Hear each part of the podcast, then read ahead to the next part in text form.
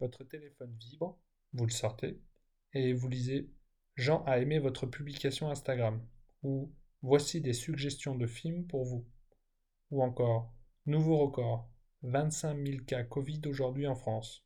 Selon une étude de juillet 2019, nous recevons en moyenne entre 65 et 80 notifications par jour sur nos téléphones mobiles. Cela peut concerner les messages, les réseaux sociaux, les flashs d'actualité ou tout un tas d'autres applications qui sollicitent votre attention. Petits et grands, personne n'est épargné. Nous subissons tous les jours des sollicitations incessantes de nos téléphones. Selon une étude, les jeunes Français passent 4 heures par jour sur leur téléphone. On sait aussi que les jeunes enfants exposés aux écrans type tablette ou téléphone ont des troubles du langage, des retards cognitifs, de l'attention, ils savent moins bien tenir leur crayon et se concentrent moins sur ce qu'ils mangent lorsqu'ils sont devant un écran. Ils ont même tendance à s'enfermer dans leur bulle si les parents restent scotchés à leur téléphone quand ils viennent interagir avec eux. Arte vient d'ailleurs de sortir un reportage pour faire le point sur le sujet de cette génération d'enfants sacrifiés, car nous n'avons pas été assez vigilants face à ces écrans. Côté adulte, le temps moyen d'exposition des Français est de 2 heures. Or, savez-vous que les chercheurs ont calculé combien de temps il faut pour se reconcentrer après avoir été interrompu par une notification? 23 minutes. Il faut 23 minutes pour retourner dans sa bulle et continuer son travail. C'est préjudiciable. Deuxième situation. Vous installez une nouvelle application et celle-ci vous demande des droits. Vous cochez rapidement car vous en avez besoin tout de suite. Certaines vont accéder par exemple à votre position GPS ou à vos textos.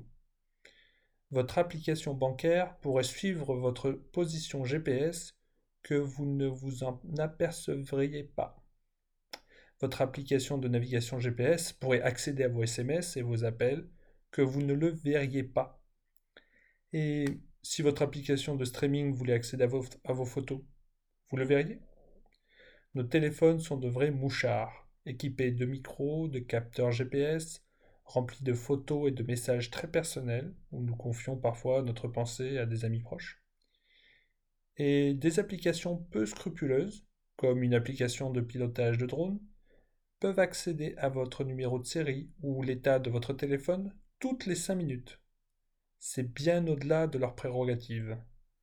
Nous subissons ces accès incessants à tous nos téléphones sans même nous en rendre compte. Troisième situation. Vous avez pris de bonnes résolutions et vous utilisez une application qui déclare chiffrer les messages de bout en bout sans accéder au contenu. Mais savez-vous que certaines accèdent aux métadatas Les métadatas, ce sont toutes les données autour de la donnée.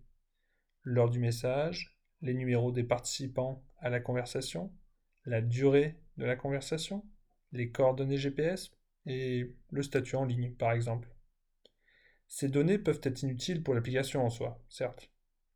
Mais certaines applications sont rachetées par des réseaux sociaux connus et les données sont transférées au réseau social. Celui-ci peut alors relier toutes ces métadatas au profil de l'utilisateur grâce au numéro de téléphone et ainsi améliorer le profil de celui-ci sur ses habitudes de connexion ou ses réseaux d'amis pour améliorer les publicités ciblées. Face à ces trois problèmes, il faut reprendre le contrôle de votre téléphone. Je vous propose quatre actions simples pour réduire facilement les notifications, les accès des applications au contenu de votre téléphone et les métadatas générés sur votre profil.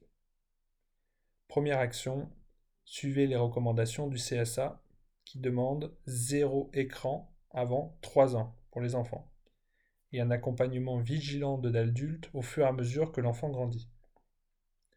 Deuxième action, désactiver toutes les notifications, sauf celles strictement nécessaires. Troisième action, désinstaller les applications réseaux sociaux. Ce sont elles qui récoltent beaucoup trop d'informations et monopolisent tout votre temps. Personnellement, je préfère l'accès par le navigateur. Ça permet de réduire le temps que j'y passe. il faut aussi désinstaller les applications de messagerie instantanée des réseaux sociaux et persuader vos groupes d'amis de basculer les groupes de discussion sur des applications moins envahissantes. Quatrième action, installer les applications Signal et Telegram qui respectent davantage votre vie privée. L'avantage de Signal, c'est qu'elle vous montre les contacts qui l'ont installé aussi. Ainsi, plus de monde l'utilisera et il sera plus facile de basculer nos conversations de groupe dessus. Les smartphones ont fait irruption dans nos vies. Dans notre foyer, nous les avons accueillis. Boussole, réveil, agenda, pensée, taxi. Nous lui divulguons toute notre vie. Il nous divertit et nous sommes endormis.